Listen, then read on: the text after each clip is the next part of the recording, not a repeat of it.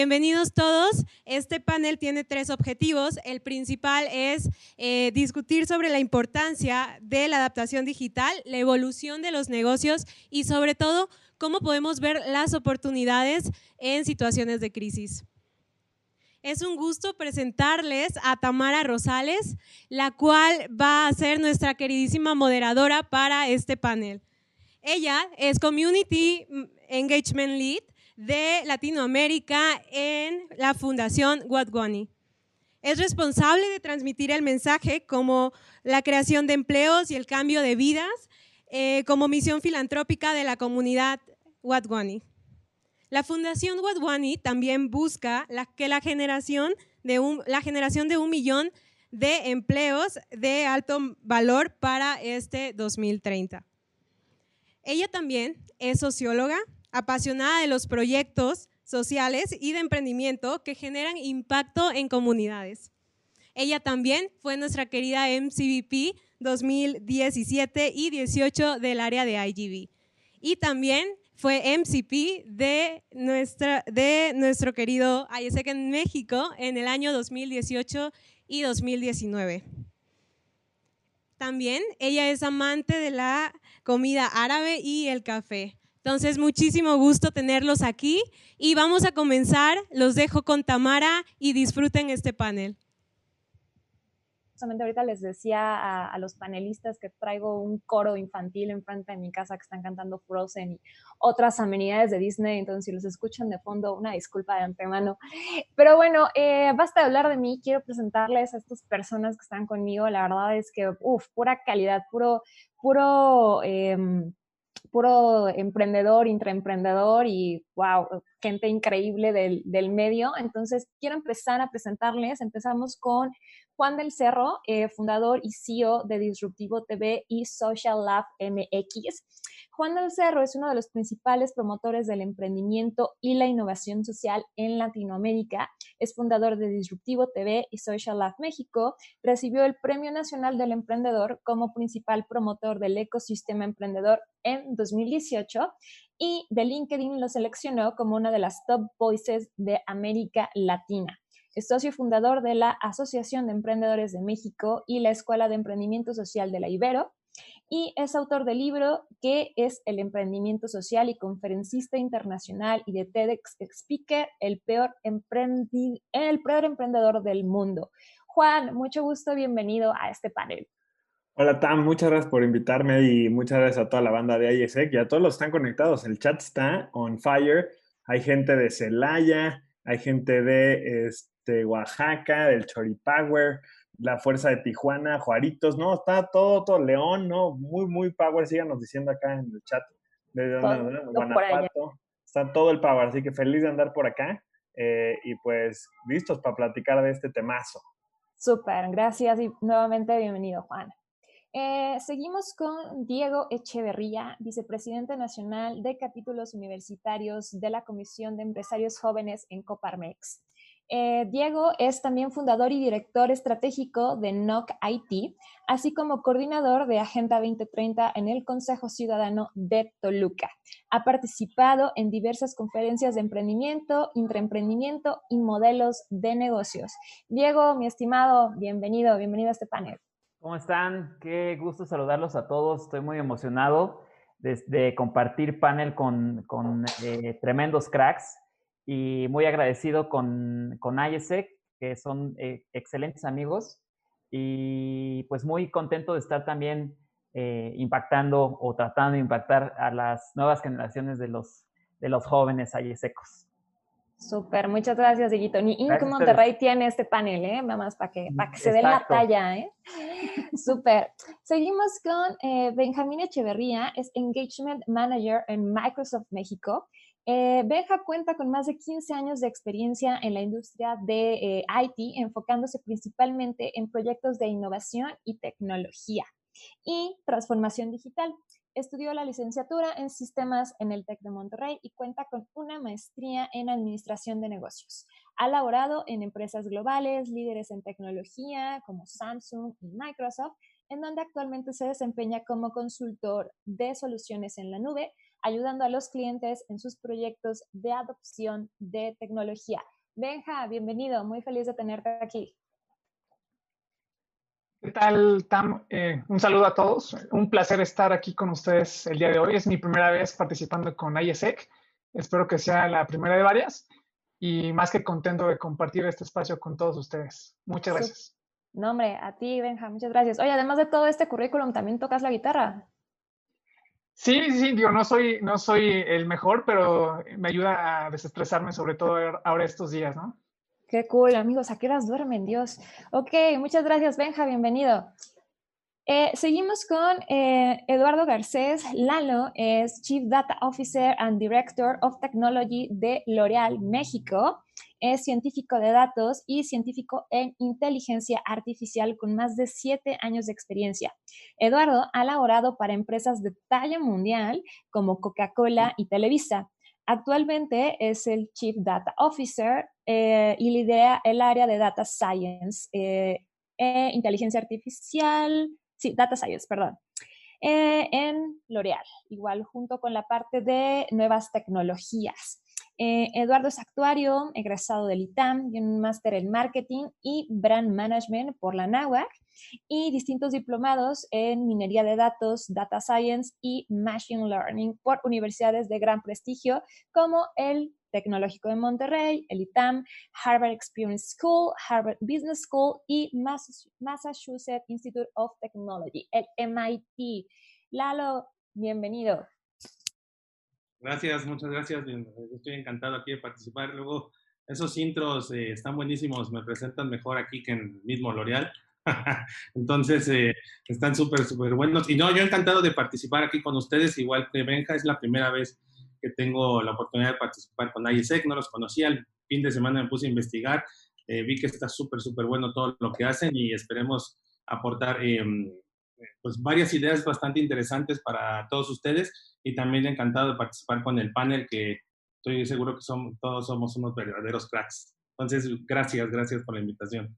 Súper, Lalo, a ti por estar aquí. La verdad es que teníamos tres hojas de CV, pero bueno, hicimos la cortita nada más, digo, para que, para que tengamos tiempo para el panel. Bienvenido. Gracias. Y por último, pero no menos importante, eh, les presento pues a Leo Estrada, ya lo conocen que anda por aquí, eh, CEO y fundador y cofundador de Cash. Eh, Leo fue colaborador por varios años de marcas como P&G, Uber, Uber México, Mobile y Line. Actualmente es CEO y cofundador de Cash México, una startup que busca revolucionar el mercado a través de una aplicación que permita al usuario aceptar pagos en cualquier momento. Este es el primer banking de América Latina. Leo también es eh, orgulloso alumni de IESEC en México, eh, gran compañero, varias veces lo hemos visto por ahí. Pues nada, Leo, bienvenido. Mil gracias, mil gracias por invitarme y creo que solo con la parte de soy ex IESEC hubiera sido suficiente. Esa ha sido la parte más divertida de mi vida profesional. Así es que sí, mil gracias por, por, por invitarme, Tam. No, de nada, ustedes por estar aquí, Leo, más, más años de los que vivimos, pero aquí seguimos todavía contribuyendo a la organización. Muy bien, chicos, eh, pues me agrada mucho tenerlos aquí. Eh, viene un tema súper interesante, pero antes de entrar en materia, quiero tomarme 30 segundos de cada uno de ustedes o menos 15 segundos para una pregunta vital, vital. Es más, tenía una antes, pero ahorita que empezamos con estos niños cantores, me llegó una, es, y creo que al público le va a interesar muchísimo, ¿con qué princesa de Disney se identifica? Cuéntenme. ¿Con qué princesa Disney se identifican y por qué? Diego, vamos a empezar contigo, por favor. Híjole, no sé, no sé si creo que mi respuesta, así como Flash, fue Pocahontas. Pelazo. Sí, pelazo así. Y este, y soy así como así aventurero salvaje. Entonces creo que Pocahontas. Muy bien, Pocahontas. Muy bien, muy bien. Vientos, vientos, Dieguito.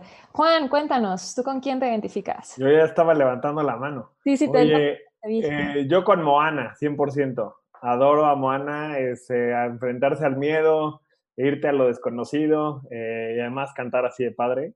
Y me encantaría conocer a The Rock, así que agrega, agrega valor, pero me encanta Moana, 100%.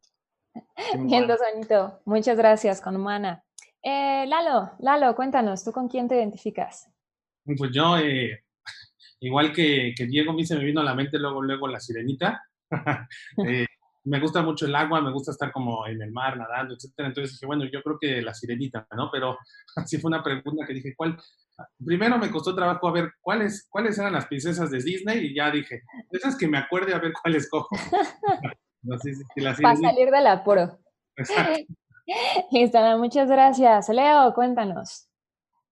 Oye, yo no estoy seguro que era una princesa, pero Mulan 100% es mi favorita. Guerrera, muy eh, bien, muy bien. Esta mujer guerrera que luchó contra todas las tradiciones y salió de su familia y rompió absolutamente con todos los paradigmas, me fascina. Así es que sí, Mulan 100%. Súper, muchas gracias, Leo. Y Benja, ¿tú qué opinas? Bueno, yo tengo que confesar que no estoy tan familiarizado con todas las princesas, pero recuerdo que la última película de Disney que vi fue Valiente, ya hace algunos años, y creo que la chica que sale en la película, no sé si se llama Valiente o tiene otro nombre, pero creo que ella... Mélida, se llama Mélida. Ah, súper. ella creo que... Buenísimo. Creo que ella, eh, pues como que desafía un poco el tema de, de, sus, de las costumbres familiares, de las tradiciones que le quieren imponer y se sale pues de, de ese contexto y busca ir creando su propio camino, ¿no? Creo que por ese sentido, este, sería con quien me pudiera identificar. Súper, Benja, muchas gracias. Cualquier cosa Disney, ya saben, Juan es su referencia. Oye, qué buena pregunta, Tamara. Nunca, nunca me, habían hecho esa pregunta en ningún live y mira que hemos hecho todos, los estamos aquí probablemente cientos combinados. Y, veo que la gente en los comments nos está poniendo, que pongan también ellos con quién y ellas con quién se identifican. ¿Con quién se identifican? Sí, sí, sí, claro, claro, claro. Yo igual, a mí me gusta mucho Mulan, es una de las películas que más me gusta, el soundtrack me encanta y este, creo que es una de las primeras películas de, de las antiguas, ¿no? O sea, todavía antes de que pasáramos a esta parte de la independencia y la, la, figura de la mujer que, que, marca muy bien esta, esta mujer guerrera, ¿no? Por China. Muchas gracias, chicos. Gracias por, por esa introducción. Qué bueno que también les gustó acá a las personas que nos están viendo. Pero oigan, bueno, ahora sí, entrando, entrando en temas un poquillo serios. Este, este, panel es acerca de, de, la transformación, de la innovación, ¿no? El objetivo es realmente ver qué tanto nos hemos estado moviendo antes durante el COVID y pues próximamente esperemos después del mismo COVID, ¿no? Entonces, la transformación digital, como ustedes saben, está aplicada a un ambiente empresarial actualmente y sobre todo promete incrementar la, productividad al hacer más eficientes los procesos, ¿no? Esa es la promesa de, de, que todo se empiece a digitalizar, que se obtengan como resultado pues un mayor margen de ganancia y pues por si fuera poco, poder proporcionar ventajas competitivas a las pymes, empresas, startups que están entrando en esta tendencia. Eh, es, es, un tema que está en directores, vicepresidentes, o sea, en todas las mesas directivas está esta parte, ¿no? La búsqueda de, de la transformación digital eh, arrojó un crecimiento muy grande del 50% en 2015, del 2015 al 2019, ¿no? Entonces, eh, yéndonos un poquito antes del contexto del COVID que nos vino a mover muchas cosas, me gustaría que me comentaran desde, desde su trinchera, ustedes, ¿cuál, cuál creen que sea ese factor? Eh, ese factor determinante para que una empresa pyme o startup busque esa transformación digital. O sea, es verdad esta frase de que si no te transformas digital, mueres. es tan relevante hoy en día. Eh, comenzamos con quien guste tomar la palabra, por favor. O yo lo escojo como quieran. Ok, muy bien, lo voy a escoger, claro que sí. Benja, empezamos contigo. Perfecto, tan bueno. Yo creo que eh, tal vez hace algunos años sí pudiera haberse visto como algo eh, que diera un valor agregado, que fuera un diferenciador, ¿no? Eh, tal vez como algo que, de lo cual pudieras prescindir, pero creo que sí, hoy en día eh, ya no es algo opcional, ya no es algo que, que puedas dejar para, para, después o que puedas posponer. las empresas, sin duda, si, si, no están incorporando en sus procesos, en, sus, en su forma de hacer negocios, en su forma de acercarse al cliente, temas de adopción tecnológica, de innovación, de transformación digital, sin duda se están rezagando y sin duda, si ellos no lo hacen, su competencia lo va a hacer. Yo creo que, eh, en resumen, sí, hoy en día creo que es vital que las empresas lo hagan, este, más temprano que tarde, y, sin, duda, sin duda lo estaremos viendo este, en los siguientes años, ¿no? Super Benja, muchas gracias, totalmente de acuerdo. Eh, por ahí nada más meto un, chip, estoy de acuerdo, eh, tal vez este cambio, eh, este cambio sea un poco más importante para CEOs o personas que, que no tienen, no, están en nuestro rango de edad, ¿no? No, están, no son generación Z, no son millennial. Me ha tocado emprendedores que tienen un negocio tradicional de 50, 55 años y ah, conectarse a Zoom es, es, un lío para ellos, ¿no? Entonces, ¿cómo viene? ¿Cómo viene esta transformación hacia ellos? ¿Cómo, ¿Para dónde empieza, no? Antes de esta parte del COVID. ¿Qué onda, Diego? Dale. Eh, sí, fíjate que bastante interesante porque a mí me ha tocado trabajar sobre todo con, con directivos o con fundadores de empresa o con segunda eh, generación de, de, dueños de empresa que tienen un rango de edad entre 45 y 50 años. Y la verdad es que todo el tema de, de la transformación digital les, les, cuesta mucho trabajo, sobre todo en, en, en, pymes, pero también lo que les, les cuesta trabajo es como, como dejar ir eh, las, las viejas fórmulas que les dieron éxito, ¿no? Entonces, ahí es donde entra la innovación. Eh, y la innovación no desde el punto de vista tecnológico, sino desde un punto para mí que es, que es importantísimo, que es la cultura, eh, la cultura de la experimentación, ¿vale? Que significa que el líder debe tener perfectamente claro cuál es su rol y su rol no es de hacer la chamba, su rol es de seleccionador del equipo, ¿no? De orquestador del equipo y sobre todo de visionario para abrir nuevos, nuevos, nuevas líneas de negocio. Creo que eh, las personas que, que, vienen abajo, las personas operadores, son las que deben de tener este talento que permitan la transformación digital y sobre todo son la generación en la que nosotros nos, nos encontramos, ¿no? Súper, Diego, muchas gracias. Sí, algo muy importante es, em, según Forbes, eh, el 81%, el 81 de las empresas ya iniciaron esta transformación digital, pero ese no es el porcentaje preocupante. El porcentaje preocupante es que el 70% de este 81% fracasa, ¿no? Entonces, creo que aquí la pregunta para, para ustedes es, ¿Cuáles son esas cosas que yo debería hacer? ¿Cuál es ese 1, 2, 3 que yo tengo que hacer para planear un proyecto de transformación digital? ¿no? Claramente no es, ah, ahora le quiero entrarle a la, transformación digital y ahora, ¿no? Sino cuál es ese, ese 1, 2, 3.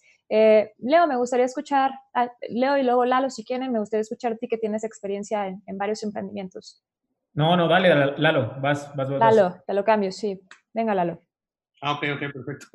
Gracias. Sí, pues complementando aquí lo que eh, decían mis colegas también, Luis, ahorita tu pregunta tan fue súper, súper excelente, porque fíjate que en, grandes corporativos, como L'Oreal o puedes hablar de otras grandes, tú puedes tener tu mente, ¿no? Y dices, oye, esta empresa se va a súper transformar digitalmente, se ve que tienen infraestructura, tienen eh, procesos y todo, y cuando entras, pues sí te cuesta trabajo, ¿no? O sea, inclusive hay varios autores, y yo coincido mucho, que las startups son más digitales actualmente que, que, estas grandes empresas, ¿no? Y como lo que decía Luis hace rato, en la parte de estas personas que dominan las empresas, eh, que ya son gente un poquito de 50, etcétera, cambiarles el chip es, es, un reto, ¿no? Pero eh, regresando a tu pregunta, ¿cuál sería el 1, 2, 3?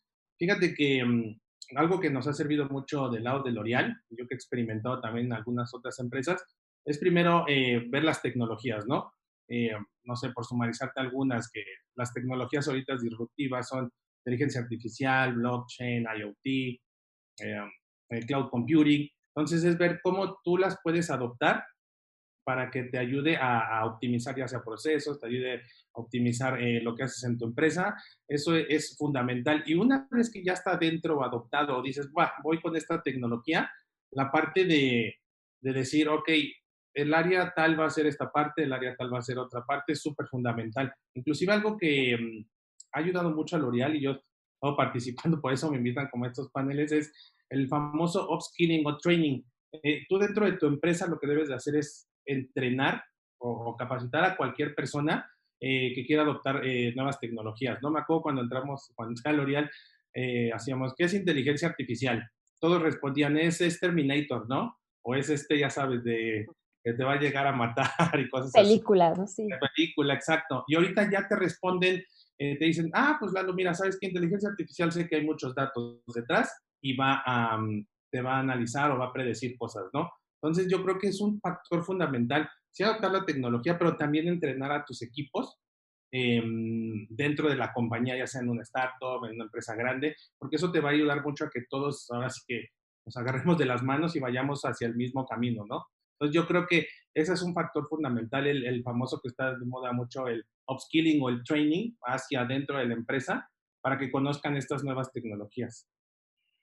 Súper, muchas gracias, Lalo. Muy buena aportación. Creo que, creo que sí, o sea, en general siempre en las grandes industrias, sobre todo, pues viene mucho esta capacitación hacia las personas que trabajan contigo, eh, tal vez primero en recursos humanos, cuestiones de soft skills, pero sí, estoy de acuerdo. Cuando yo entré a la Fundación One y me dijeron que nuestro fundador trabajaba con con inteligencia artificial, así lo primero que vino para mí fue esta película de inteligencia artificial del 2000 y yo, robots, nos van a conquistar, ¿no? Entonces, creo que muchas personas pueden estar, como tú dices, en, este, en este concepto y pues primero es llevarlos de la mano a, acercarlos a la tecnología. Em, eh, eh, Juan, Leo, ¿algo que quieran agregar? Yo nomás quería decir que creo que en este proceso de transformación digital hay un factor que es fundamental, que son esos emprendedores locos que crean la tecnología. Porque WhatsApp no es que haya nacido en una gran corporación donde dijeron necesitamos un sistema para comunicarnos mejor. Eh, el 86% de los latinoamericanos se comunican a través de WhatsApp y eso pues es una locura eh, y nació en un garage. Eh, lo mismo con diferentes tecnologías, entonces sí creo que poner atención a lo que los emprendedores de tecnología están haciendo es fundamental para pequeñas y grandes empresas para que se puedan adaptar mucho más rápido a esta transformación digital. Porque hoy la forma en la que tú eh, recibes em, no sé, tu sistema de, de, medicina o tu sistema de, tu sistema de insurance va a ser completamente diferente a cómo lo vas a recibir mañana. O sea, la medicina viene una revolución gigantesca, la educación viene una eh, revolución gigantesca. Entonces, yo pondría muchísima atención si fuera eh, dueño de una compañía o eh, CEO de una compañía, em, pondría muchísima atención a qué están haciendo esos emprendedores locos con diferentes iniciativas en todas las industrias y principalmente en las industrias donde yo estoy enfocando mi negocio. Agregando, a no, no, dale, dale, dale. O sea, agregando como para, para quizá complementar o algo que creo que no, que no se mencionó. o sea, yo, yo quisiera como sumar dos puntos. El primero es eh, que, que, entendamos que la digitalización en sí es una, es una herramienta, o sea, es un medio, no es el fin en sí mismo, ¿no? Porque yo creo que se puede caer eh, en un, un, poco en, en como, eh, como en una malconcepción de que la razón de ser de, lo que estás haciendo tiene que ser adaptar, adoptar la nueva tecnología y si no, hace rato decías, ¿no? Fracasan muchos que lo hacen. Sí, o sea, en realidad tienes, o sea, para ir a empezar, ¿no? O sea, tienes que identificar qué problemas tiene tu empresa, qué necesidades tiene y aplicarle tecnología a esos problemas, pero el, objetivo es resolver esos problemas o ampliar las oportunidades, ¿no? Ampliar las oportunidades de negocio, ampliar mejoras en tu trabajo, etcétera. Pero la digitalización es un, es, es un camino que obviamente tiene muchas ventajas, pero no es el fin en sí mismo y creo que esto se puede perder un poquito porque se le da, se le da, se le puede dar más valor. A mí me preocupa a veces cuando se le da más valor a la tecnología que a todo lo que está alrededor. Me encantó que Lalo mencionó la importancia del talento. O sea, de nada sirve. A mí, a mí me ha tocado cuatro veces implementar Salesforce en organizaciones en las que yo he trabajado. Siempre después de eso me toca moverme, pero nunca, o sea, escuchándolo, nunca se, nunca se utiliza bien porque es una súper herramienta, es, es te permite hacer mil cosas más, pero la organización en ese momento no lo necesita o no, o no se adecua al talento que tiene. Entonces ahí es donde yo creo que muchas veces fracasamos, el, el, ver a la tecnología como la panacea, como el fin último. primero hay que detectar bien qué necesidades tiene la empresa y ver cómo podemos aplicar la tecnología a esto. Y, y segundo punto que quisiera como agregar, porque ya llevamos pues 15 minutos hablando de digitalización, es que, que tengamos súper claro todos, todas, que, que la digitalización no es nada más en la última milla del, modelo de negocio. ¿no? Es, no es nada más vender a través de Internet, no es nada más conectar con tus clientes a través del Internet o de marketing digital, sino también todo lo detrás, porque muchos de nosotros vamos a emprender negocios tradicionales. Muchos de nosotros podemos abrir un restaurante o podemos este, abrir un negocio de repartir comida, o pues, son, son similares, ¿no? Pero podemos abrir, este, no sé, una tienda de ropa o podemos abrir muchísimos diferentes negocios que no son nativos digitales, o sea, que operan localmente, que operan en un lugar físico o que operan en una comunidad. Yo creo que también hay un movimiento interesante eh, con todo esto que estamos viendo de, proyectos y de negocios locales, pero esos proyectos y negocios locales también se pueden beneficiar de la, de la tecnología y de la digitalización en todo lo de atrás. Desde cómo llevas este, tu administración, tus finanzas, ¿no? Desde cómo tu equipo trabaja de manera remota. O sea, hoy todos los que trabajamos a distancia, ya estamos en empresas que tienen un grado de digitalización, aunque sea por WhatsApp o por Slack, eh, o, o, sea, ya eso es. Entonces, creo que entender esto eh, no nos va a permitir que no eh, se, se, aíslen empresas que digan, no, pues es que yo no vendo por Internet, no me interesa vender por Internet, entonces no me voy a digitalizar. No, hay muchas otras cosas este, en las que te van a aportar todas estas como herramientas de tecnología que hicimos, pero punto número uno, pues tienes que detectar esos problemas o esas necesidades que tienes con la empresa y ver cómo les aplicas la tecnología. No es usar tecnología por usar tecnología, porque no me dejarán mentir todos los que estamos acá, pero se puede gastar muy fácil, mucho dinero, ¿no? En herramientas tecnológicas que no son lo que necesitas. Entonces, primero tienes que pasar por ese proceso de entender el negocio antes de empezar a aplicar tecnología simplemente porque hay una herramienta nueva, cool, etcétera, etcétera, ¿no? Oye, Chin, yo puedo decir algo rapidísimo. Dale, dale, por favor. Eh, no sé si estoy un poco en contra de lo que acaba de decir Juan, pero eh, solo voy a tratar de lanzar mi comentario y, creo que se complementa bastante bien. Yo creo que justo por eso necesitamos más tecnología latinoamericana, porque de pronto estamos agarrando tecnología que viene de otras geografías eh, y no necesariamente aplica para las necesidades que tenemos en la TAM. Cuando estábamos lanzando Uber, yo me acuerdo perfecto que, o sea, si tú bajas la aplicación de Uber, es una aplicación completamente diferente en Estados Unidos y en la TAM. Y eso es simplemente porque nosotros pensamos la tecnología de Uber para las personas de Latinoamérica. Aquí en, en, Uber puedes pagar en efectivo. En ninguna otra parte de, de, del mundo puedes pagar con efectivo. Bueno, India y Latinoamérica, y ya.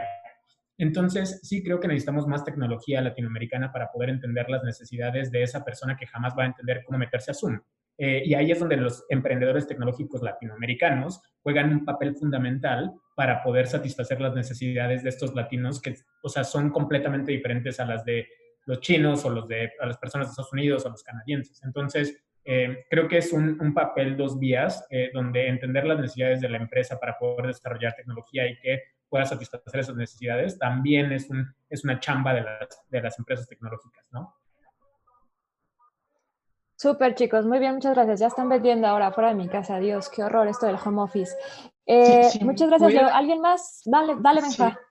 Sí. Eh, resumiendo todo lo que los compañeros expresaron, yo creo que está súper alineado a lo que, a, lo que, eh, a lo que estamos platicando. Yo, para ese 1, 2, 3 que, que mencionaron al principio, eh, yo agregaría el paso cero, que fue lo que mencionó Juan, es el objetivo, o sea, ¿para qué lo quiero? ¿Por qué lo quiero hacer? Si no sé para qué lo quiero, no, no, no, no lo voy a poder medir, ¿no? Si yo quiero un proyecto de transformación digital, tengo que saber para qué lo quiero, ya sea más ventas, eh, mejor satisfacción del cliente, mejor eh, productividad de mis empleados, ¿no? Tengo que saber para qué, porque de, ahí sale cómo lo voy a medir, ¿no? Si fue exitoso o no fue exitoso. Y ya hablando del proyecto en sí, todos los proyectos de TI, no importa si es este, de, de, productividad, no importa si es para ventas, no importa si es una app, no importa si es adopción de la nube, etcétera, etcétera. Básicamente como tres componentes, ¿no? La parte de tecnología, que Lalo lo explicó perfecto, ¿no? Eh, es, es, decir, escoger la herramienta o la tecnología adecuada. Dos, la parte de los procesos, que también creo que fue parte de lo que dijo Juan. Yo no puedo digitalizar un proceso que hoy en día no está optimizado, ¿no? O sea, si yo me llevo un proceso que está mal hecho eh, de forma manual y lo quiero digitalizar, pues me voy a llevar un proceso digital, pero eh, hecho, hecho eh, de forma incorrecta, ¿no? Entonces, es muy importante la parte de los procesos. Y tercero, creo que también lo mencionó Lalo, eh, la gente, ¿no? Si, si la gente que, que, va a ser parte de estos proyectos no tiene los conocimientos, no tiene las habilidades, no tiene la, apertura de estas nuevas tecnologías, pues tampoco va a jalar. Entonces, yo pondría el punto cero, el saber para qué lo quiero, y el 1, 2, 3 sería eh, tecnología, procesos y gente, ¿no? Ese sería como mi resumen. Muchísimas gracias, Benja, por ese increíble resumen. Eh, Lalo, eh, Diego, ¿quieren agregar algo para finalizar este tema de digitalización y pasar al siguiente? O... Sí, entrenle a los operazos, chicos, entrenle, entrenle, que no les dé miedo. Hola, la, la, verdad, justo eh, hablando de lo que, lo que decía Leonardo, me gustó la primera parte de estos locos innovadores, ¿no? Por ejemplo, en L'Oreal a mí me conocen como, ay, Lalo el loco, el, el, geek, el que no se le entiende nada, ¿no? Entonces todo el tiempo estamos ahí innovando, innovando y sí, o sea, no me siento hasta mal, sino digo, ah, qué padre que me digan el loco, ¿no? O el que está ahí innovando, tratar de, de, empujar. Entonces creo que ese es un factor muy, muy importante, la parte de, inclusive me metí ahí ahorita a ver al chat que decía, oye, si tu jefe no te deja o así, creo que desde la, desde la parte estructural, los, eh, los pues no los altos mandos, sino los directivos, etcétera, te deben de dar esa oportunidad de, de arriesgarte, ¿no? De hacer las cosas. Entonces, eh, ese creo que es, es, un factor fundamental que me gustó mucho que decía Leonardo. Y de Juan lo que decía, sí, o sea, justo identificar la tecnología. La que decía Salesforce, a nosotros también nos ha costado mucho. Teníamos Salesforce ahí, por ejemplo, es una herramienta muy fuerte, muy potente, y nadie la usa. Yo llevo cinco años ahí con telarañas, o sea, yo así les digo, con telarañas, ¿no? Entonces, eh, pues ahorita lo que hicimos fue capacitar a la gente, ver realmente qué necesidad va a atacar, ¿no? Por ejemplo, en el CRM, que es esta parte de email marketing. Ah, pues queremos mandar mensajes, no sé, personalizados. Entonces ya vamos adoptando esa herramienta, eh, entrenamos a los equipos para que adopten todo eso, ¿no? Entonces creo que, creo que yo también cerraría con todo eso, porque la tecnología en sí es muy fuerte. Y justo ayer estaba leyendo un libro muy bueno, luego se los paso, y dice que la tecnología es solo el un tercio de, de la transformación digital falta la, la, parte de, aplicación, etcétera, que es todo lo demás, ¿no? Sí, sobre todo que o sea, se superacelera, ¿no? O sea, en estos últimos 10 años es como si hubiera pasado un siglo en cuestión de tecnología. Dieguito. Sí, claro, yo creo que eh, volviendo un poquito al tema, yo, creo que es parte de la cultura, ¿no? Eh, si no tenemos una, una, cultura que nos permita eh, desarrollar la innovación, implementar la tecnología o digitalizar nuestros negocios, pues no, no, va, no va a funcionar, ¿no? yo creo que existen cinco pilares fundamentales. El primer eh, pilar fundamental es cultivar la curiosidad, ¿no? Porque si no impulsamos a que nuestro equipo de trabajo sea curioso y se meta, por ejemplo, a las plataformas y, que, y decirles, pícale, no pasa nada, no se va a acabar el mundo si le picas, este, y lo peor que puede pasar es que aprendas, entonces, pues, pues la gente no se va a animar, ¿no? Otro de los, de los temas es, la tecnología nos debe de servir para tomar datos, para tener un reinado de los datos y que los datos nos permitan tomar decisiones. Creo que eh, esa, esa, también tiene que ser un poquito la función de, de, de, los liderazgos, de la parte directiva o de la parte de, management, eh, tomar decisiones basadas en datos, ¿no? no es, hoy, hoy ya no es lo que el jefe diga, sino lo que pues, los, experimentos y los datos nos, nos arrojen, ¿no? La otra parte es todo lo que tiene que ver con la sensibilidad de los datos porque recogemos muchísimos datos que pueden ser información personal o varias cosas, y el usuario al final es el dueño de los datos, ¿no? Entonces tenemos que también eh, sensibilizarnos en cuanto a qué estamos eh, recuperando y cómo lo estamos utilizando. Por último es, eh, también creo que tenemos que adoptar distintos tipos de liderazgo, porque y digital y democratizar también la toma de decisiones en cuanto a la experimentación digital, porque si no permites que tu equipo de trabajo haga lo que está contratado para hacer, pues simplemente eh, no, no se va a, a, lograr absolutamente nada, ¿no? No se va a transformar porque la transformación viene de arriba hacia abajo y de abajo para arriba, ¿no? Entonces, creo que hay que permitir los, los estilos de liderazgo y la democratización. Súper, muchas gracias, Diego. Oigan, tenía cinco preguntas, pero creo que con ustedes solamente vamos a poder hacer tres. Todo bien, la verdad es que la gente le está gustando, están opinando, están opinando. Chicos, me encanta verlos en el chat, entonces creo que, creo que vamos muy bien.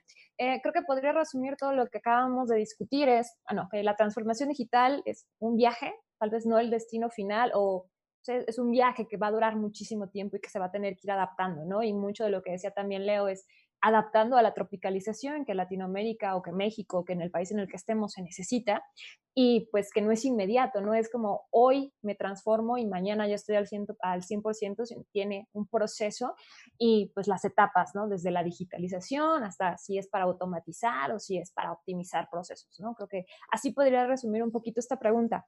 Pero bueno, esto hablando un poquito antes de, de este marco pre-COVID, ¿no?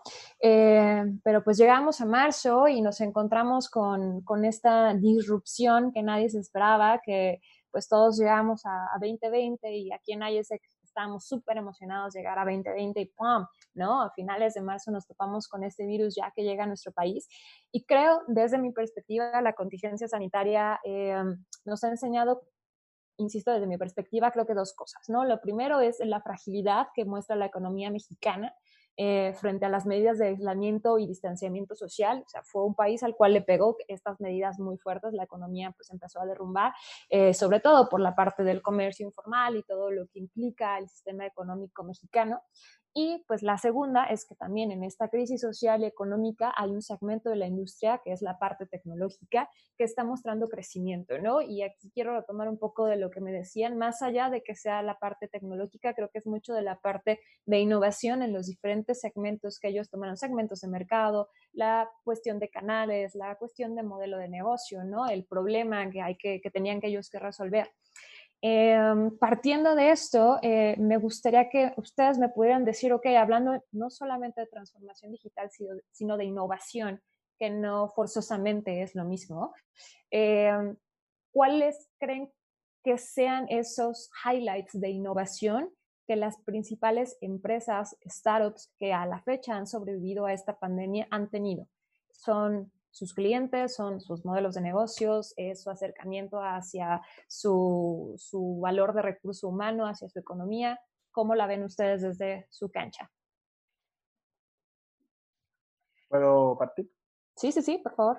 Oye, me quise clavar antes, que, antes de los demás porque justamente hace rato estaba viendo aquí en los comentarios, déjame lo encuentro, eh, Ulises, Ulises Dávila decía, ¿no? Preguntaba que si existe alguna tendencia hacia la innovación que no sea tecnológica.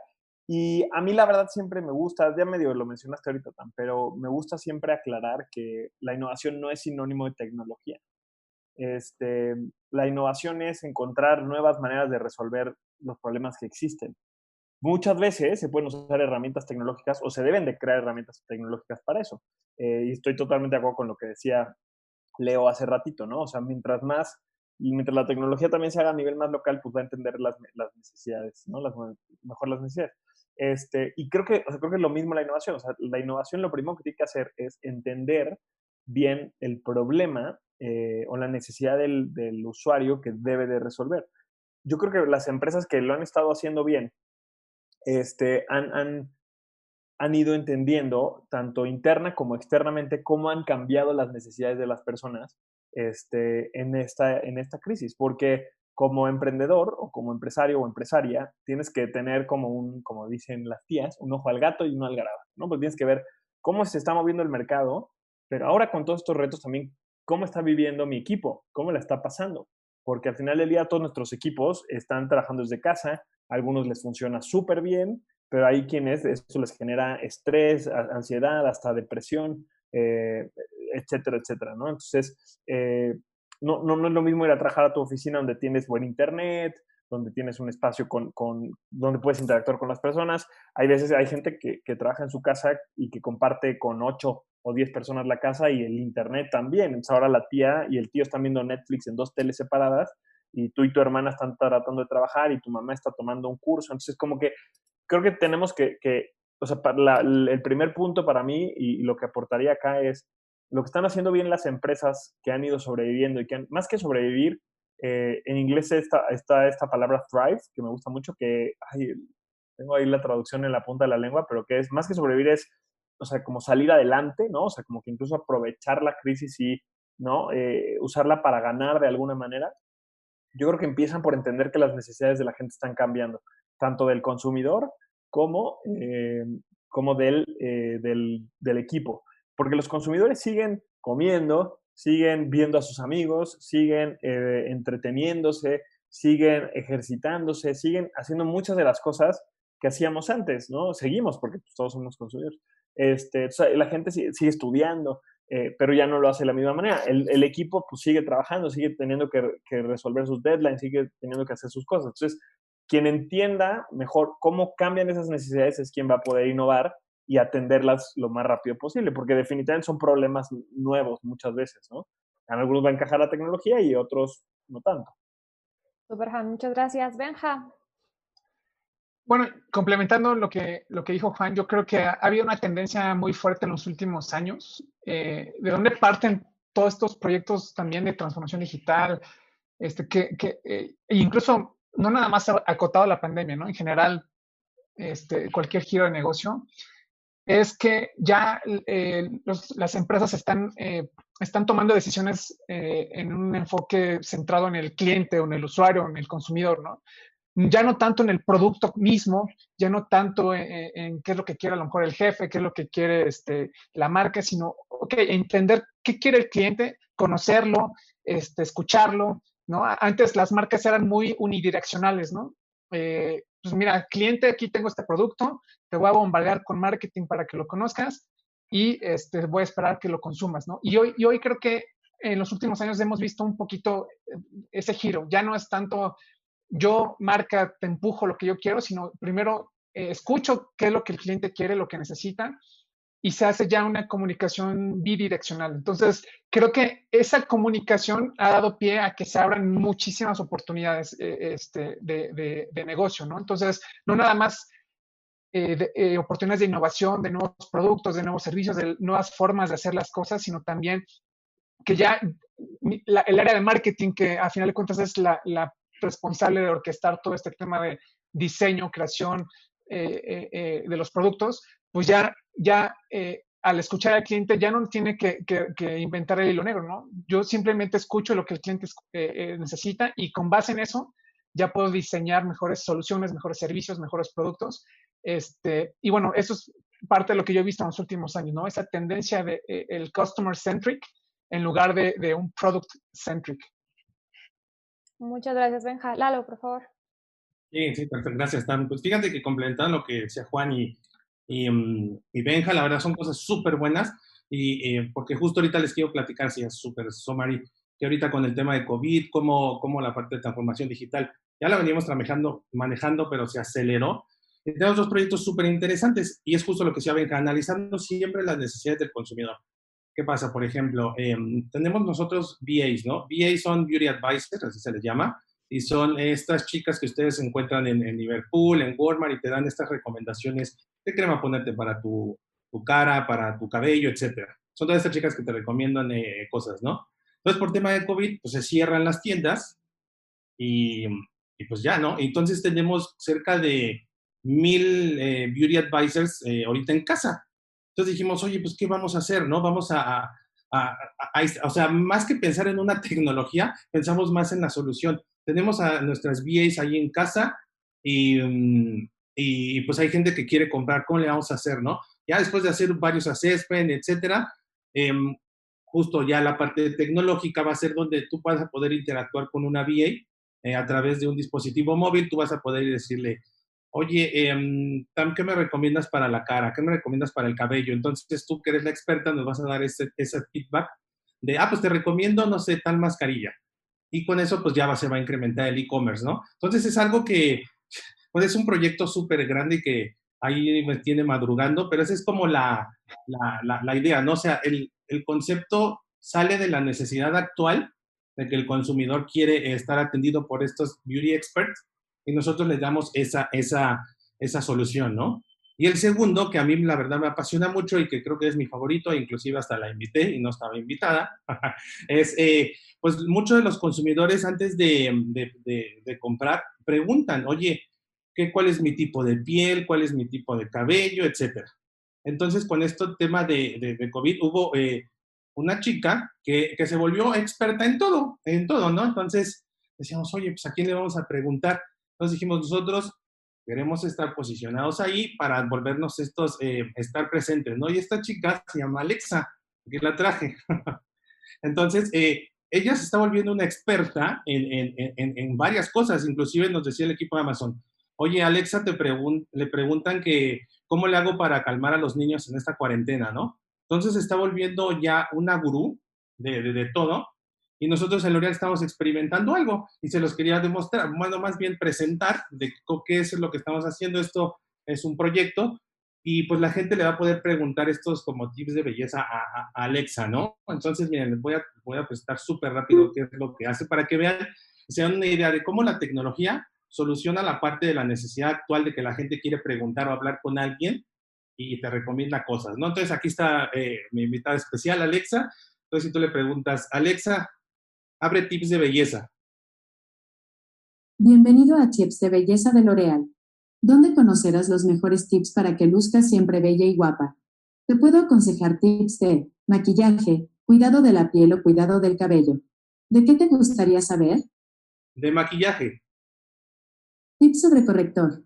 Usa corrector especial para las diferentes áreas del rostro. Los círculos debajo de los ojos se cubren mejor con tonos melocotón. Las tonalidades verdosas son para los puntos rojos. Úsalos primero y luego sigue con otra capa de corrector de tu tono de piel habitual. ¿Quieres que te dé otro tip sobre maquillaje? Alexa, cancela. You just triggered Amazon Entonces, eh, suena hasta gracioso que Alexa te dé todos estos tips de, de, maquillaje, pero es una necesidad que ya hay actual, ¿no? Entonces, las personas le están preguntando mucho a estos devices cómo se maquillan, cómo salir, etcétera. Entonces, pues es ahí donde tú también debes de, lo que decía hace rato eh, eh, Leo, ¿no? Al principio, estas mentes locas, me decían en L'Oreal, oye, ¿cómo crees? ¿Qué onda? Entonces yo dije, pues vamos a aventarnos a los locos y experimentemos, ¿no? Y pues ya eh, esto de la pandemia nos dio el pum para poder presentarlo y, salir como con el proyecto, ¿no? Entonces es, es algo que siempre traigo aquí a mi invitada especial, entonces, eh, pues para que se den una idea de que innoven, eh, siempre traten de, de, experimentar y analizar la necesidad actual de su empresa, consumidor, startup, etcétera. Oye, oye, Lalo, y ahí, o sea, algo que me gustó mucho, güey, bueno, está divertidísimo, pero algo que me pareció particularmente chingón es que no estás empujando productos L'Oreal, cabrón. O sea, literal estás generando contenido de valor para la gente, que esa es otra, ¿no? Eh, o sea, como que sí, definitivamente pues hay que vender en esta crisis y todo, pero yo creo que muchas empresas que lo han hecho bien están dándose cuenta que, que ahorita es momento también de agregar valor, de agregar valor, y ya después, pues, hay una relación ahí que mucha gente de eso quizás se irá a comprar producto L'Oreal, pero la gente se podría, podría ser muy cansado si cada vez que quieres un tip, pues están tratando de clavar el, el, blush o el, no tengo ni idea de los productos, perdón, pero... Este Parece una falta de respeto. Pero, pero, está bien padre, porque en realidad podrías escuchar esto horas y no te están tratando de, de empujar. Pues, evidentemente hay quien se van a acordar de L'Oreal que le responde sus dudas, pero no lo estás haciendo desde un punto de vista de, de, vende, vende, vende, que conecta muy bien con lo que Benjamín decía hace rato. Me encantó, la verdad, la iniciativa. Sí, sí, sí, no, justo así complementar rápido lo que dice Juan, está súper interesante porque también debemos de pensar, ¿no? No queremos impactar al, usuario, al consumidor. Ahí están estos de L'Oreal que me compre su shampoo y que no sé qué. Sino es generar esta parte em, amigable, porque ahí también ese es un buen punto, creo que no lo, hemos platicado. Si tú estás como muy invasivamente con el consumidor, por mucha tecnología que traigas, se te va. Dice, ya me harté de ellos y vámonos. Entonces, eh, súper buen punto el que dice eh, Juan, y, sí, es, el contenido, ¿no? Estar ahí interactuando con tu consumidor, etcétera. Correcto, no hay que, no hay que convertirnos en terroristas, ¿no? En, yihadistas, así, ¿no? Creo que, creo que ahí en, esa parte, eh, creo, que, creo que es donde se encuentra la brecha. Eh, y creo que el reto más importante que tiene cualquier, em, cualquier empresa, cualquier tamaño, desde una startup hasta una grandotota, es el reto de la hiperpersonalización porque puede ser que existamos aquí cuatro o cuatro caballeros eh, y una dama, por supuesto, pero eh, que, que, todos queramos... Oye, Diego, que, que, no me incluiste en tu lista de caballeros, güey. Muchas ah, gracias. Perdón. me voy. Adiós. Cuatro caballeros Juan. es cierto. Perdón, conté mal, es que no te veía en la cámara. Cinco caballeros y una dama, perdóname. Eh, el tema ahí es que puede ser que a, los, a, los, a todos aquí nos queramos entretenernos al rato, irnos al cine, pero cada, cada uno va a tener eh, un gusto distinto, ¿no? Y un, interés distinto. Es ahí donde, donde está el reto de las grandes empresas de buscar cómo darle a cada uno lo que, lo que quiere, ¿no? Y creo que el segundo punto es eh, que, como dice Tamara, este 70% de, del 81% que está tratando de digitalizarse, ¿cómo es que lo logra, no? Creo que eh, básicamente hay, dos puntos de partida para lo analizarte, autoanalizarte y tomar como un camino basado en dos cosas. Uno, o, personalizas y te enfocas en, digitalizar el servicio, o dos, optimizas tus, procesos. Y hay que ver también tu industria qué tan madura está. Entonces, en función de esos dos criterios, y de en qué, qué tan madura o qué tan, eh, tan en pañales esté tu industria eh, en materia de transformación, puede ser que estés más o menos lista para, para transformarte. ¿Por qué? Porque si a lo mejor el, el, señor de la, de la, de, la, de, la, tiendita de la esquina eh, pues tiene un proyecto de digitalización y no sabe absolutamente por dónde, y quiere llegar de, de, la noche a la mañana a, a, un proyecto, a un proyecto de transformación, pues va a ser mucho más complejo para él, ¿no? Y, y ahí creo que están cocinando mole y creo que se me metió aquí este, en mi casa.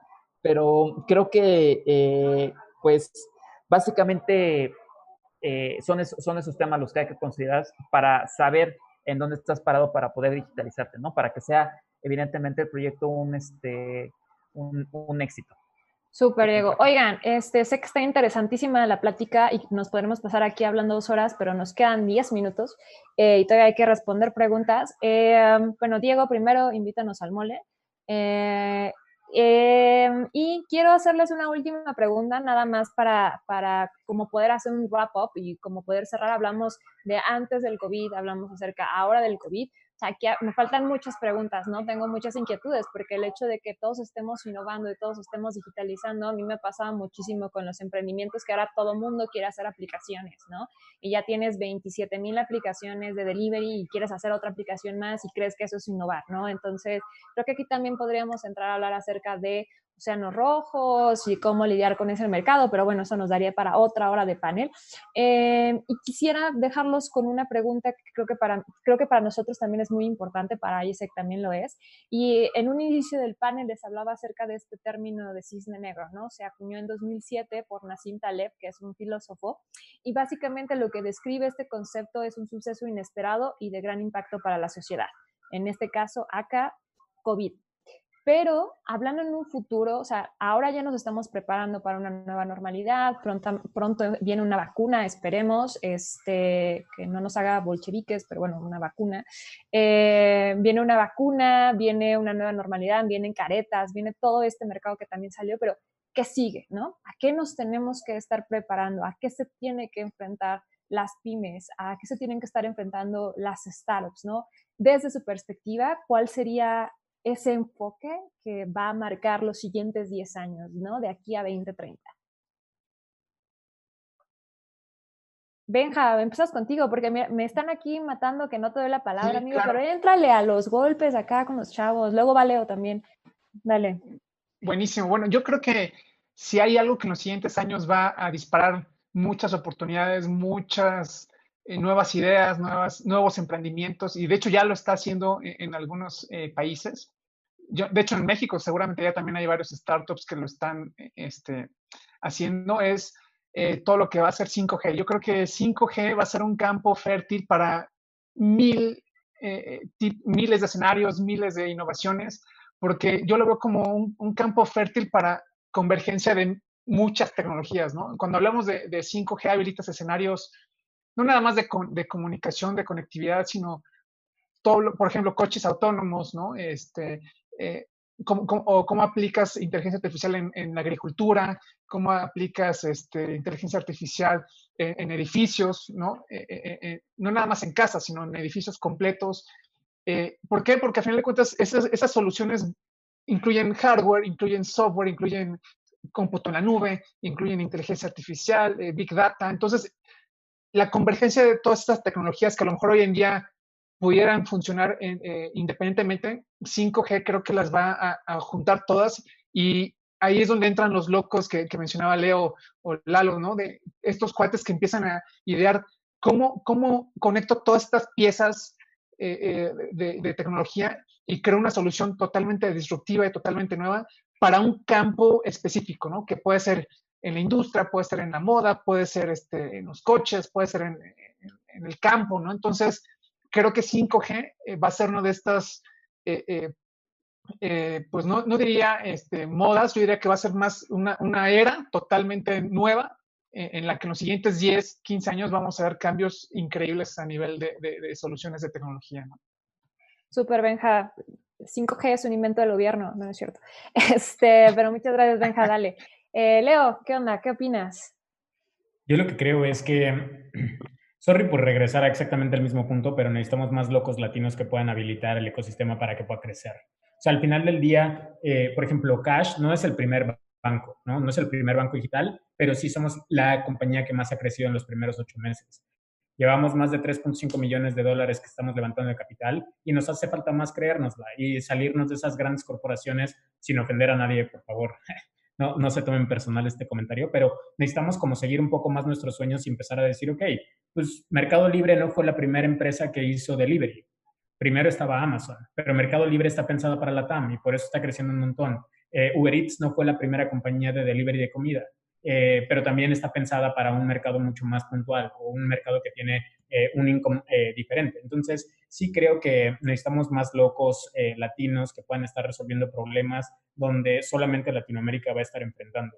Y lo que sí creo que va a cambiar radicalmente es el uso de estos aparatitos, ¿no? O sea, el celular, antes, o sea, la penetración del celular en México, por ejemplo, es por arriba del 65% pero las personas que pagaban por celular es menos, era menos del 1%. Eh, cash creció 438% con la pandemia. Entonces, yo creo que esas tendencias de uso de tecnología a través de los smartphones llegaron para quedarse y va a existir más personas haciendo su super online, más personas conectadas en Zoom, más personas pagando por, eh, por eh, de forma digital, ¿no? Ojalá que sea por cash también. pero, o sea, está increíble ver a mi abuelo pidiendo su super online. ¿no? O sea, yo creo que esas tendencias sí llegaron para quedarse y ahí es donde yo creo que muchos emprendedores pueden tomar la batuta y empezar a pensar soluciones para nuestra región. Muchas gracias, Lalo. Bueno, creo que eh, Leo, Leo, con lo que pone es tal cual, más emprendedores latinoamericanos, ¿no? Y sobre todo más locos, que vean qué es lo que hay. Eh, Juan, pedías la palabra. Sí, yo, y me voy a ir por un camino diferente. Eh, casi no he hablado, eh, bueno, más bien no, hemos, no he hablado yo nada en, el panel de lo que es mi mera trinchera, como decías al principio, que es justamente la, creación de empresas con impacto social o medioambiental. Pero creo que esta pregunta que nos haces ahorita es, es un momento perfecto para mencionarlo. O sea, yo creo que de preguntadas, ¿no? ¿Cuál es el siguiente cisne negro? Y el siguiente cisne negro es el cambio climático. O sea, que digo siguiente entre comillas, porque es algo que no sé si han visto este, a mí me encanta este meme, bueno, no sé si me encanta o me preocupa este meme que está la Tierra, está el COVID como el malo y atrás del COVID viene un monstruo 50 veces más grande que es el, cambio climático. Eh, y sobre todo hablándole a la audiencia, ¿no? A todos los secos que están conectados acá, este, que nos están viendo, eh, que, van a ser la siguiente generación de emprendedores y, de intraemprendedores y de directivos y de innovadores y de y todo en femenino también. Eh, pues definitivamente si no empezamos a tomar decisiones desde los negocios para, desde el emprendimiento para eh, reducir, revertir eh, los impactos del, cambio climático, la verdad es que no hay una forma más bonita de decirlo, nos va a cargar la fregada, ¿no? O sea, estamos en un punto donde ya hemos pasado varios puntos de no retorno, con la extinción de muchísimas especies, creo que el 60% de los mamíferos se han extinto. por ejemplo, hay una cifra por ahí espeluznante que para el 2050 va a haber más plástico en el mar que peces. Eh, entonces, muchísimas cosas que están pasando en, en, la naturaleza están siendo a causa del, del, ser humano de manera muy directa y muchos otros de manera indirecta. ¿no? Entonces, sí creo que necesitamos crear empresas con impacto, que, que combinen, empresas que combinen el impacto social eh, con los negocios o el impacto medioambiental con los negocios, que logren ser exitosas en ambos. Antes no, ya no vivimos en un mundo en el que es una o la otra. Eh, y, y porque no, o sea, no vivimos porque ya se rompió el mito, pero tampoco ya vivimos en ese mundo porque ya no da, ya no da un mundo para, para esto. De hecho, una vez escuché, hablando del COVID en particular, escuché un panel que me encantó, donde justamente una de las speakers, este, pues, nos, o sea, dejaba claro, ¿no? Cómo justamente el deterioro del medio ambiente es un, hace un factor enorme por, eh, este, ¿cómo se llama? Ahora, ahora con lo de la pandemia. ¿No? Desde el, el, poco cuidado que tenemos los seres humanos al, este, al cazar animales, al consumir animales, el hecho de, la calidad del aire que a todos nos tiene con muchas menos condiciones de salud, que entonces nos hace más propensos al, al, virus, o sea, etcétera. Como que de alguna manera ya estamos sufriendo, hace 10 años se calculaba que el 70% de las personas en México ya sufrían efectos del cambio climático, hace 10 años. Entonces, pues 10 años, o sea, no tengo la cifra actualizada ahora del BID porque no la han publicado, pero asumo que ese número va a ser bastante mayor. Y si lo vemos a 10, 15, 20 años, la verdad es que, de nuevo, cada vez vamos a pasar puntos en los cuales ya no podemos regresar. Entonces, para mí es el siguiente tema eh, que deberíamos de una vez de empezar a atacar, especialmente quienes emprendemos, quienes creamos nuevas empresas, que, que no nada más veamos en problemas simples de resolver o, o necesidades del cliente, sino problemas reales que afectan a millones de personas. Y, no es como que un emprendedor va a resolver o un emprendedor va a resolver el cambio climático, pero sí podemos ir creando soluciones particulares a diferentes temas y la suma de todos pues va a hacer que, creemos cosas más este, de alto impacto.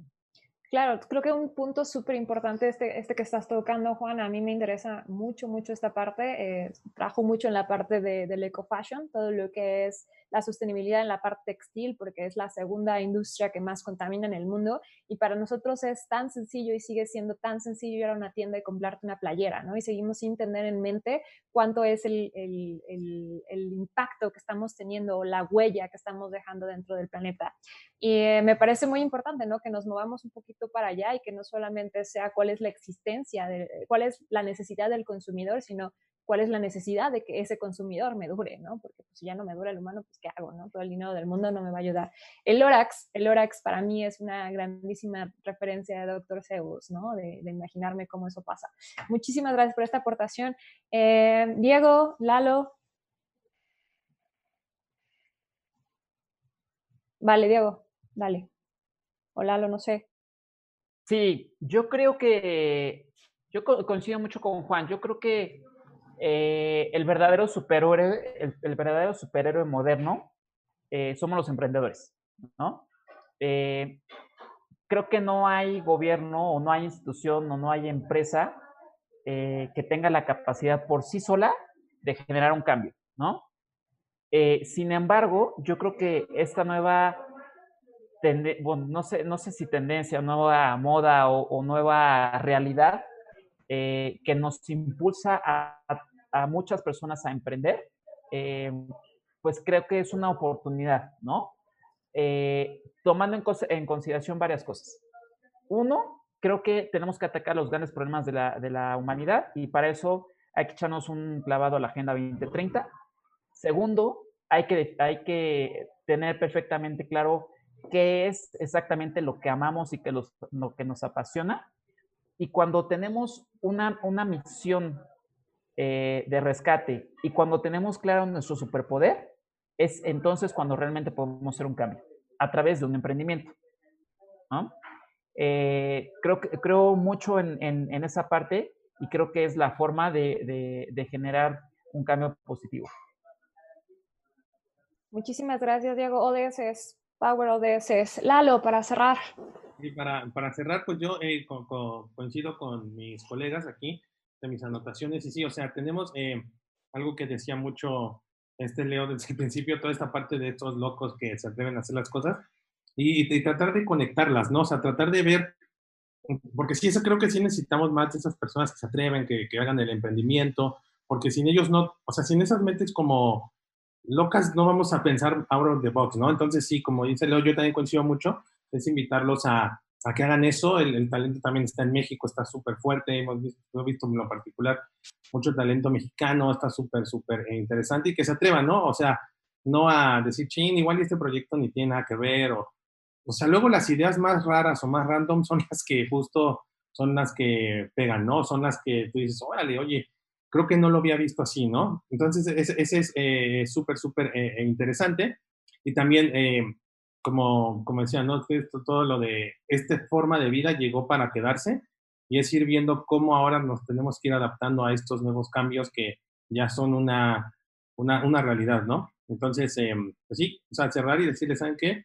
Chicos, aviéntense, prueben y por muy loca que esté su idea, ustedes levanten la mano y vean a ver qué pasa, ¿no? Porque sí, eso, eso, es, eso es muy motivador.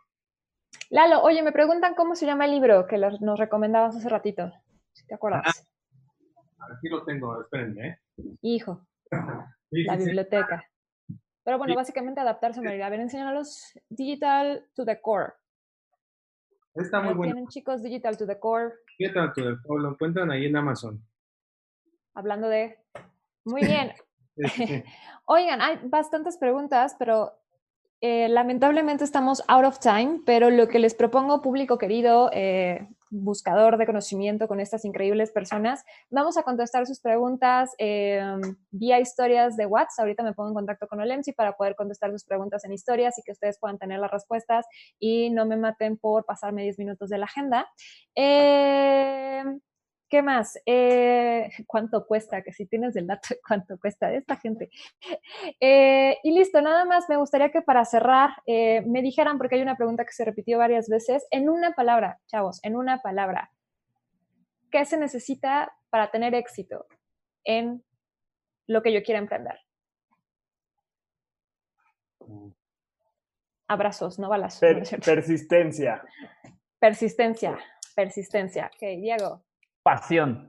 Pasión. Oh, sí, que te así. Benja, ¿qué dices? Pues para no repetir, yo me iría con trabajo duro. Ok, pasión, persistencia, trabajo duro, persistencia por dos. Eh, Lalo. Igual, como para no repetir, sería como creatividad, o sea, piensa más allá de lo que tienes en medio. O sea, pensar creatividad, creativo, ¿no? Out of the box. Entonces creo que eso sería bueno. Súper. ¿Y Leo? Resiliencia. Resiliencia, súper importante, resiliencia. Muy bien. Eh, chicos, eh, Juan, Dieguito, Leo, Benja, Lalo, muchísimas, muchísimas gracias por este panel. Eh, por ahí hay varias ideas, igual los contacto y por ahí nos armamos que un podcast, ¿no? Unas llamaditas, tal vez salga algo chido de este panel. Muchas gracias. Yo sé que en México creo que son temas muy relevantes hay mucho de qué hablar. Creo que si pudiéramos seguir hablando de esto y aparte a nosotros que nos encanta, uff, no, una, toda una teoría conspiratoria acerca de cómo ser buenos en el emprendimiento. Contáctenos, chicos, por favor. Este, si me gustan, igual decir su Instagram para que los puedan seguir. Eh, comenzamos de cómo los tengo de izquierda para acá. Lalo, ¿cuál es tu Instagram? Ah, mi Instagram es arroba eduardo-octavio. Ay, wow, muy bien, tecnológico. Súper creativo, súper creativo. Súper creativo, out of the box. Ventas. Eh, Benja. Mi Instagram es B Figueroa Cruz. B Figueroa Cruz, ok. Leo. Leo Estrada M. Y les recomiendo que sigan a Juan porque tiene unas cosas buenísimas todos los días a las 7 de la mañana. Sí, pero Leo Estrada M. Muchas gracias por el comercial. Dieguito. Eh, yo estoy como López Guerrero Diego. Eso, muy bien amigos, los amo. López eh, Guerrero Diego. Claro, yo estoy aquí como dice arroba del Cerro Juan, arroba del Cerro Juan, yo no seguí la regla y no puse mi nombre, mejor ya puse directo mi Instagram. Y en el, en, el chat les puse mi WhatsApp, que es el 2246 8332, por si me quieren escribir. Ya también en el chat les puse ahí unos links a unos libros gratis, a un curso en línea gratis de negocios de impacto, pero descríbanme por WhatsApp al 2246 8332 y les mando todos los links. Y llame ya. Exacto. No llamen, escríbanme, ya, somos millennials, no hablamos por teléfono. Llame ya. Mandamos mensajitos. El 80% de los latinoamericanos nos conectamos por WhatsApp, ya nos dijeron por acá, así que ahí está. Por favor, ya sáquenos de este Zoom porque aquí nos quedamos. Chicos, ya saben, eh, mi Instagram, Tamal de Azúcar, si quieren saber sobre emprendimiento, entrenle a un curso de la Fundación y estamos por abrir grupos y pues, ahí les podemos enseñar un poquito. Ahí sé que en México, muchísimas, muchísimas gracias, espero hayan disfrutado de este panel.